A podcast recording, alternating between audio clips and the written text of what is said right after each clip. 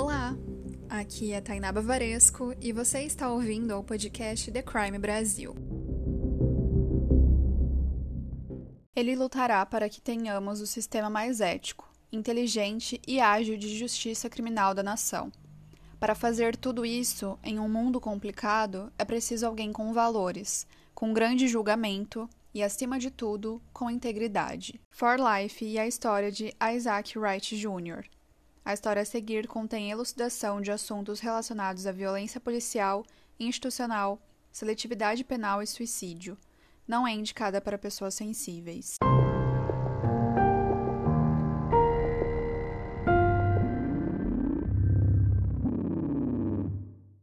Isaac Wright Jr. nasceu no dia 23 de janeiro de 1962 em Orlando, na Flórida, filho de Isaac Wright Sr.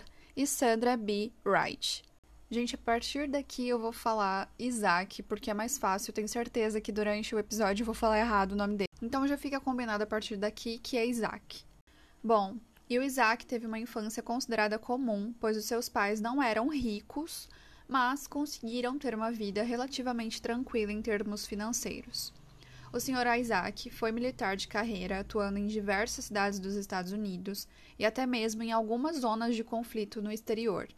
Então, durante a infância de Isaac, sua mãe era quem costumava ser a figura de autoridade mais presente em sua vida. Eu não encontrei muitas informações sobre a infância dele além disso, então a gente já vai pular para a vida adulta dele. No início dos anos 80, o Isaac já residia na cidade de Nova York com a sua esposa e filha. Nessa época, ele participou de um show de talentos chamado Star Search, tendo destaque por algumas semanas no país como membro do trio de dança Uptown Express. No final da década de 1980, ele já era dono de uma gravadora independente chamada Express Records, além de ser gerente de talentos enquanto a sua esposa Sunshine ajudava a empresariar um grupo musical chamado The Cover Girls, que tocava músicas pop e foi cofundado por Isaac. Alguns anos depois, em 1989, tudo na vida da família desandou quando Isaac foi preso, acusado de chefiar uma das maiores redes de distribuição e comercialização de drogas nas regiões metropolitanas de Nova York e Nova Jersey. Somente dois anos após a sua prisão, seu caso foi levado a julgamento, e em 1991 foi considerado culpado por todas as acusações que envolviam a suposta comercialização e distribuição de drogas em Nova Jersey. Posteriormente, Isaac também acabou sendo considerado culpado das acusações que envolviam tráfico de drogas em Nova York e foi condenado à prisão perpétua.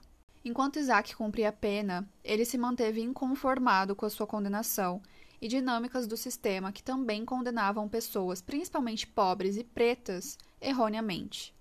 Assim, Isaac passou a estudar e a desenvolver apurados entendimentos jurídicos com base nos livros que lia na prisão.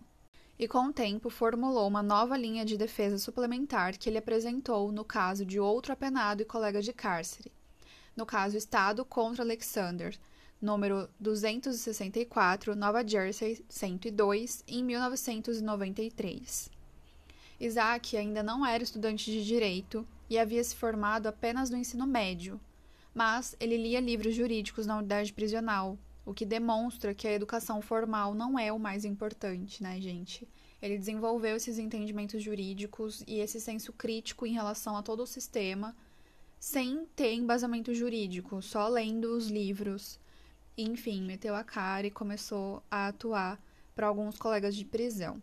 E bom, em seu novo resumo legal do caso, Isaac atacou as instituições do júri utilizadas por Nova Jersey em casos de condenações por tráfico de drogas, argumentando que essas instruções eram contrárias à legislação e determinavam quem deveria ser acusado ou condenado como chefe dos cartéis de drogas. E basicamente, ele argumentou contra a seletividade penal. Esse argumento de Isaac prosperou em primeira instância, mas a decisão foi apelada e revogada pela Suprema Corte de Nova Jersey. Isaac então criou um projeto-lei que usou em uma defesa suplementar para reverter a sua própria condenação e sentença de prisão perpétua no caso Estado contra Isaac, número 143, Nova Jersey, 580, em 1996. Isaac conseguiu reverter sua pena de prisão perpétua, para uma mais branda, mas ele continuou preso. Com seu recurso encerrado, Isaac peticionou um novo requerimento para o tribunal em primeira instância, alegando má conduta policial e também do Ministério Público em seu caso. Em sua audiência, PCR é um nome em inglês que eu não vou saber falar, tá, gente? Mas se vocês assistirem a série For Life, eles explicam lá. E, inclusive, tem a reprodução dessa audiência. Mas, bom, nessa audiência, né, em 1996, durante o interrogatório de Isaac, um dos detetives, veterano da polícia chamado James Dugan, confessou a má conduta policial em seu caso.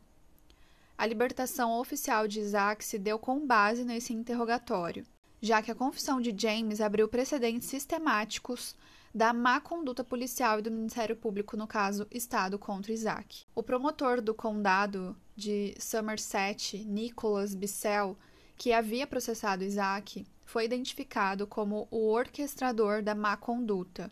Foi dito, inclusive, que o Nicholas instruiu os policiais a falsificar relatórios enquanto ele ditava pessoalmente o falso testemunho das testemunhas contra Isaac. Nicholas ainda fez acordos secretos com advogados de defesa para que seus clientes mentissem no julgamento, para convencer o júri de que Isaac era o chefe de tráfico de drogas de Nova York e Nova Jersey.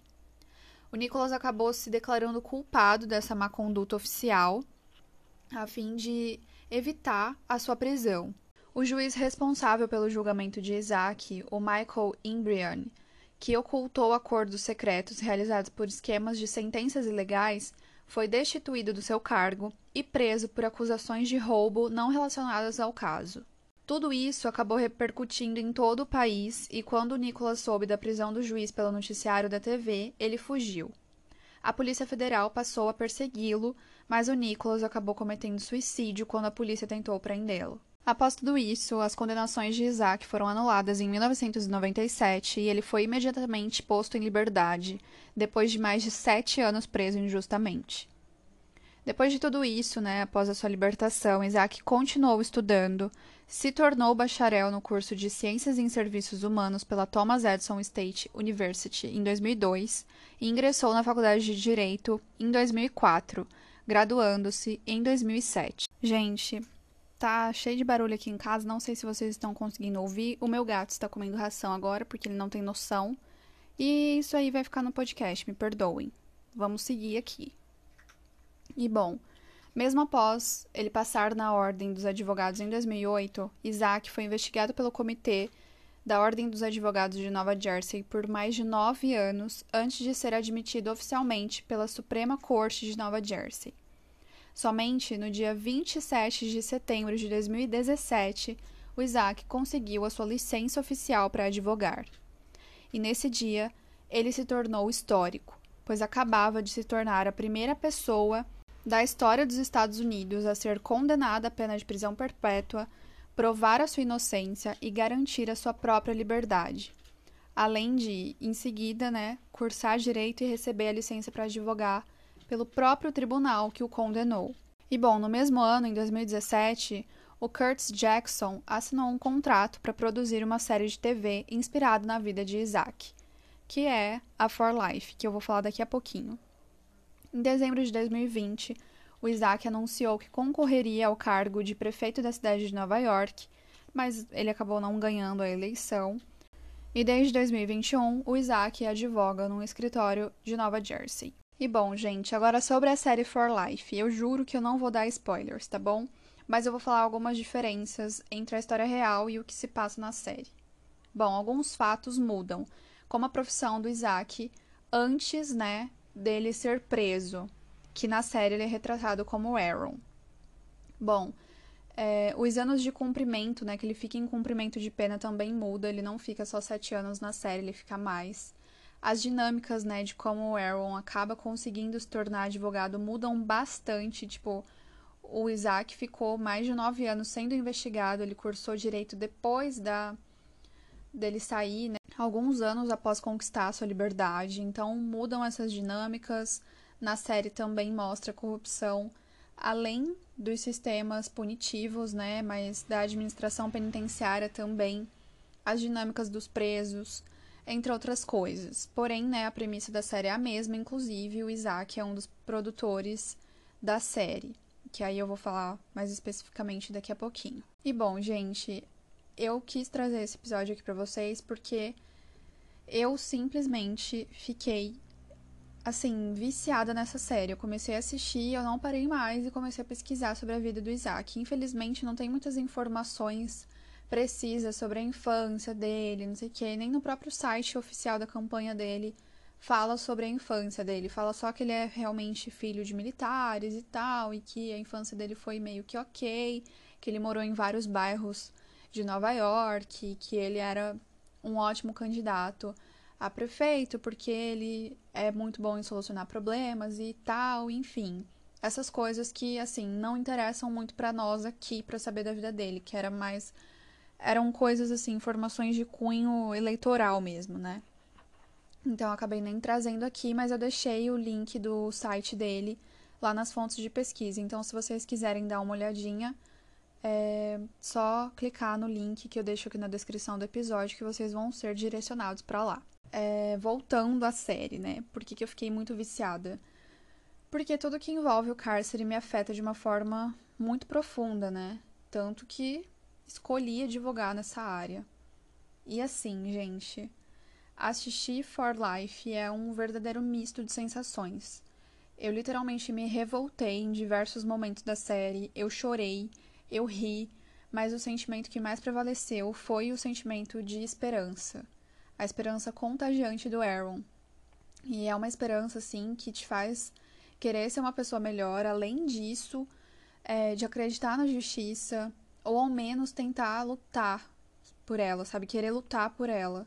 Eu saí dessa série querendo me tornar uma advogada melhor, com certeza, sabe? E o jeito que ele atua, a atuação dele é muito verdadeira, assim. Parece que ele realmente viveu aquilo, sabe? É muito incrível.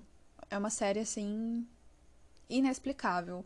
Eu não sou entendedora, né, da, de séries, assim, de cinema, nunca cursei nada nesse sentido, não tenho um know-how para falar, mas eu sei dizer como eu me senti.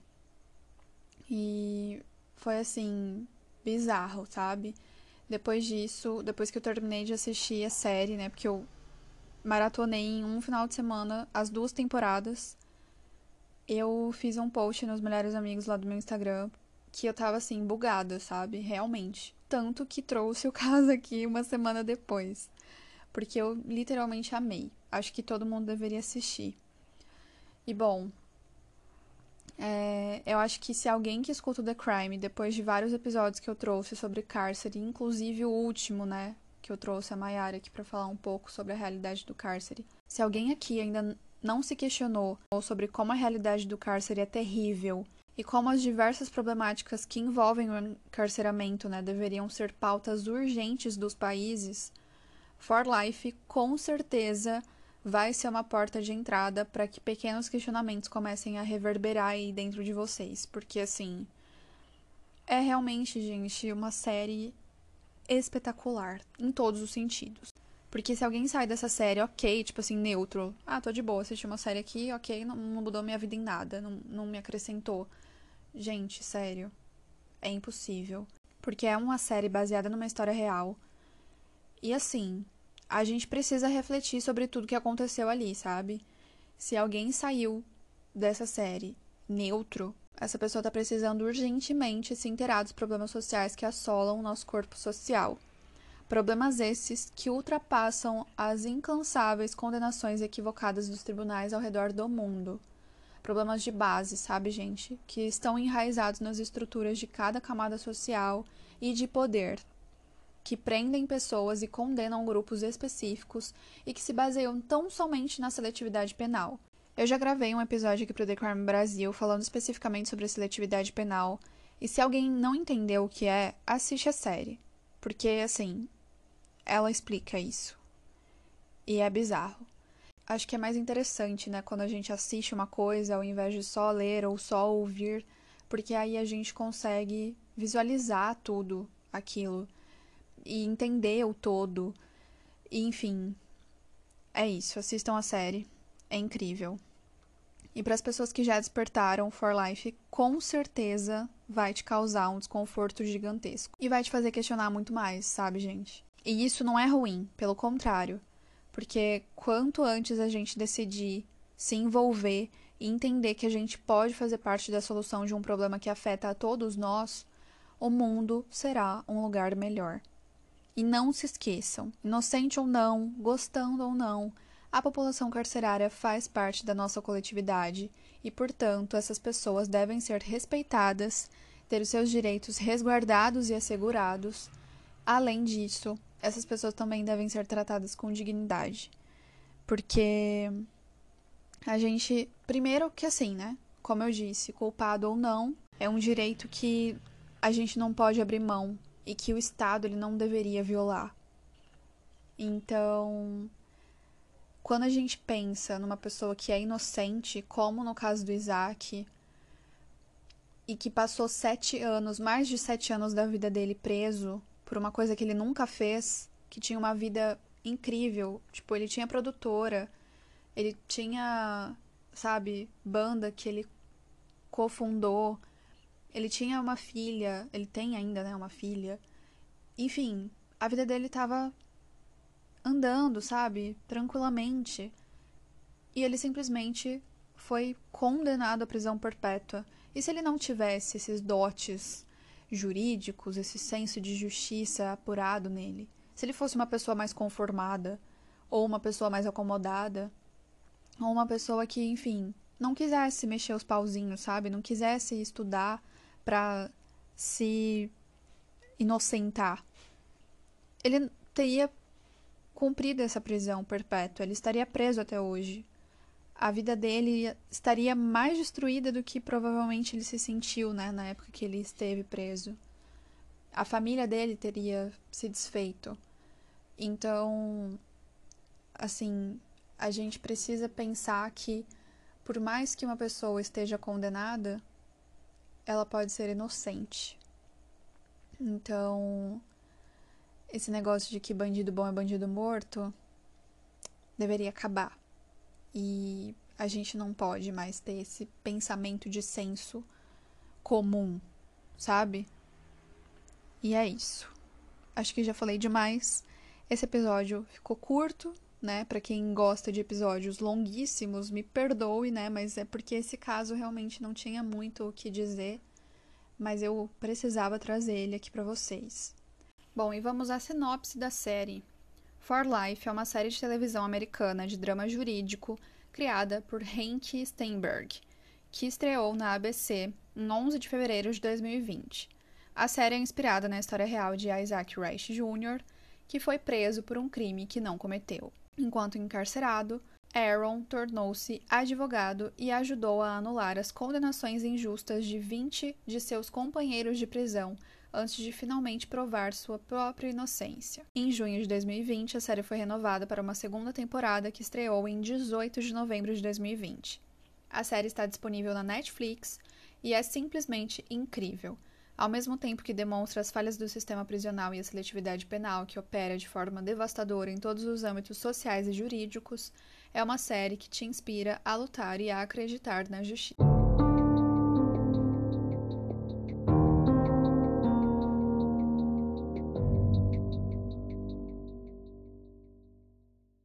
E bom, gente, como eu tratei da questão de suicídio, para alguém que precise, ligue no 188. É o Centro de Valorização da Vida, é um centro de apoio emocional e de prevenção ao suicídio, e eles atendem de forma voluntária todas as pessoas que quiserem conversar por telefone, e-mail, chat ou VoIP. Queria falar um pouquinho sobre o projeto Renascer, que é aquele projeto de um amigo meu tatuador, que eu já falei para vocês no episódio da Lady Di, se eu não me engano. Como eu falei de suicídio aqui, né? Acho que vale lembrá-los desse projeto. Acho que eu acabei nem colocando o Instagram dele nos, nos outros episódios, né? Mas eu vou deixar na descrição desse aqui. Então vão lá, sigam ele no Instagram. E se você passa por alguma questão de automutilação, você tem cicatrizes das suas marcas, e você quer ressignificar isso, conversa com o Giovanni, que eu tenho certeza que ele vai te instruir, né? em como participar do projeto, ele dá a tatuagem de graça, mas se você não for de Ribeirão Preto, é, você precisa lidar com o deslocamento, né? Arcar com as despesas, enfim. Ele, o projeto consiste nele dar a arte de presente, né? Ressignificar a, aquela fase difícil, dolorosa e que você talvez queira deixar para trás, né? Que você queira literalmente ressignificar aquilo e trazer um, um desenho que retrate quem você é hoje, depois dessa tempestade, né? Depois desse tempo ruim em que você passou se automutilando.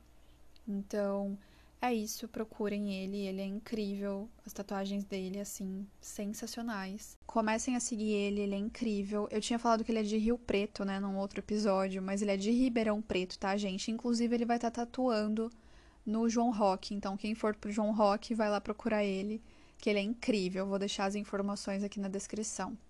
Tá bom? E é isso, um beijo para vocês. Até o próximo episódio e é nóis!